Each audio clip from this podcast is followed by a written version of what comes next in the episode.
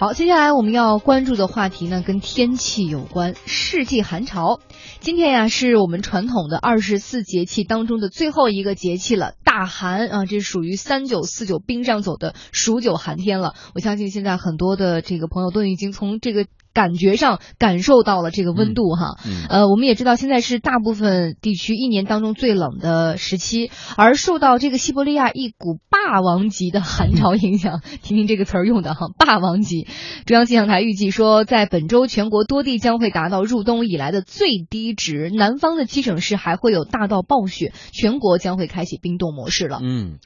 我们来看看啊，江苏省气象台预报，江苏将会迎来大范围的雨雪天气，最低温度可能会达到零下十度啊。面对寒潮来袭，江苏农业、交通等部门都已经加强了灾害预警，启动相关应急预案。江苏省东海县农委高级农艺师于松溪是这么表示的。目前主要的应对措施呢，主要是关键就是一项进行覆盖防冻。这里每天呢用土壤肥、降肥等有机肥进行覆盖防冻，它的防冻效果呢也比较好，不但可以增温防冻，还可以有一定的肥效。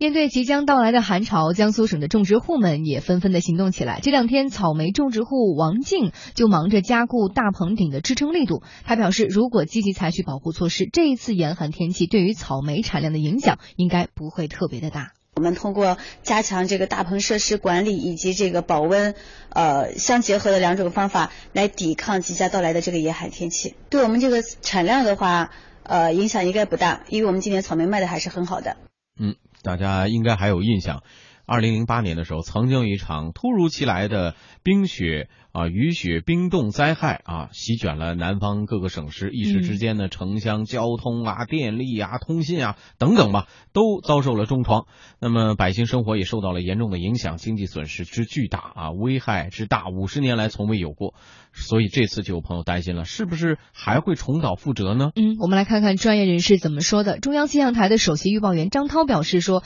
这次南方低温雨雪过程不会有二零零八年那次严重。这次寒潮呢，虽然强度。度很大，但是它的过境速度比较快，对于大部分地区而言，影响时间也就是三天左右，所以不会进行一个持续性的低温雨雪的冰冻灾害。我们来看一下，很多的气象专家认为说，造成这一次寒潮的罪魁祸首呢，可能是一个极大的北极涡旋。那么通常情况下呢，北极涡旋是不会轻易的离开北极地区的。但是呢，去年的十二月底，位于冰岛的一股强大的气旋式风暴，将北大西洋的热量带向了北。极地区使得北极地区突然升温，北极涡旋被迫的离开极地，于是它携带着冷空气就这么一路南下了。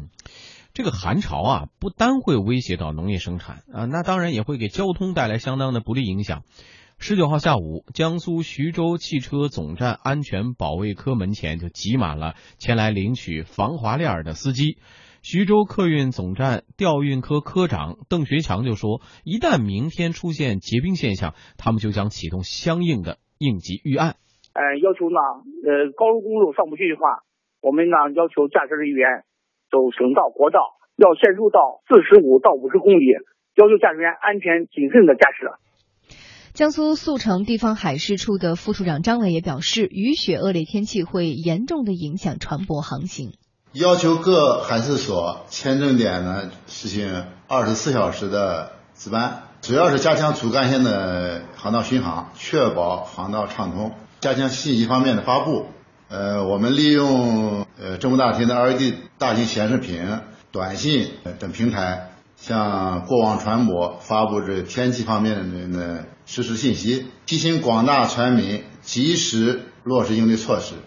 嗯，河北省秦皇岛海事局交管指挥中心的值班长张达也表达了自己的观点。如果这个温度持续降低，会形成海冰，阻碍这个船舶航行，进一步影响航行安全。询问锚地船舶，合理疏散小型船舶，安排大型船舶在锚地避风，加大锚泊间距。另外就是加强重点船舶监控。嗯，稍后是一段广告。广告之后呢，我们来问问今天的观察员何木，对于这样的一场世纪寒潮有什么样的观点和看法？南华期货二十年成功缔造行业翘楚，财富热线四零零八八八八九幺零。明星车迎新会，即日起至一月三十一日，一汽大众购车零利率，优惠高达一点六万元，更有三十五款车型享受购置税减半政策。详询当地特许经销商，一汽大众。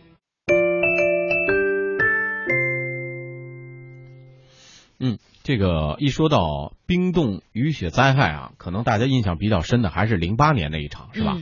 呃，和睦有印象吗？有印象，有印象，因为呃那一次吧，呃这个呃零八年的时候，我记得湖南就是南方，因为有冰冻天气、雨雪天气，就造成了大面积的这个停电，嗯。就是电力的设施好像不堪这个冰雪的这个覆盖，就然后全国其他的电力部门就紧急的调派人员嗯。要去南方，然后进行抢修，因为嗯。他当地的这个人员已经人手不够了。嗯。我记得我们家先生就是属于这其中的一员，是吧所以呢，他当时被调派在湖南啊附近的一个郊县，然后在那儿待了二十多天。当时发回来很多的照片，那个条件是挺艰苦的。嗯，所以抢修等于是。对对对，如果说今年虽然有这样子的天气，但是它过境的时间特别短，只有三嗯天。如果不能造成，就是不会造成这么大的这种影响的话，我觉得还是一件比较值得庆幸的事情啊。但是对很多人的呃这个出行可可能能会已经呃造成了影响。嗯比如说，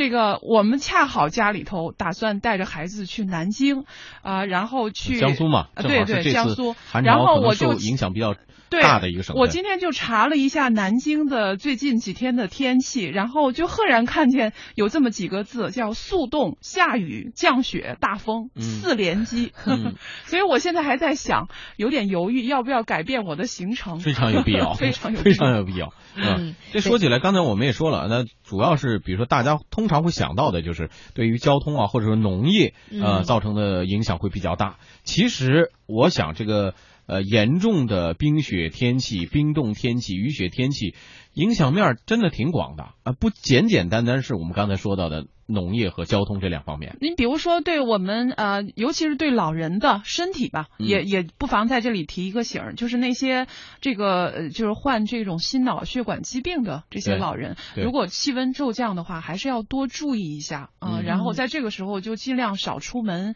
然后注意保暖啦，同时饮食上等等就要多加注意啊。嗯虽然这个寒潮会让很多的行业受到影响，并且让很多的人感到身冷心冷哈，但是有一些非常聪明的人和聪明的行业却在这股寒潮当中嗅到了商机，有哪些呢？广告之后为您揭晓。杨明先生，听说中国人寿推出了重磅产品幸福年年组合计划，没错，国寿幸福年年，让你心想事成，祝你福运连连。详询中国人寿九五五幺九。万能保险结算利率超过最低保证利率的部分是不确定的。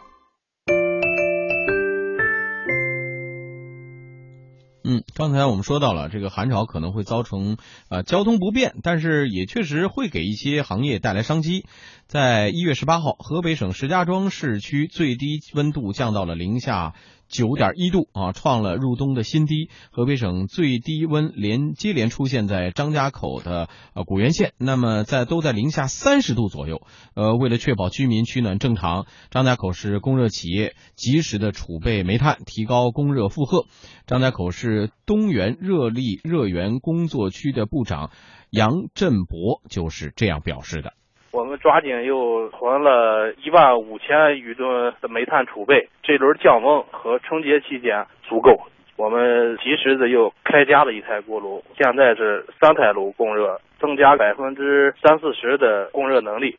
嗯，我们看到现在各地对于煤炭需求量上升的这样一个时刻呢，寒潮对于海运、铁运、汽运以及内河运输都会造成影响。南方港口的煤价于是就趁势上涨了，现在各煤种的价格都出现了每吨十元左右的一个涨幅。连日来的气温骤降呢，也让南方许多城市的海鲜市场迎来了一波寒潮。新鲜的水产品较半个月前已经有所减少，价格受运输和打捞量的减少受影响，普遍上上涨一成左右。嗯，还有就是在这场世界寒潮当中，国内的一家空调企业也在全国范围内开启了所谓的全民制暖节的促销活动，就是那些在南方没有暖气的这些家庭，确实是这会儿安暖气来不及了，但是你可以迅速买一台空调啊，呃，有一个借势的这个。不只是空调，你想咱们现在比如说什么呃暖炉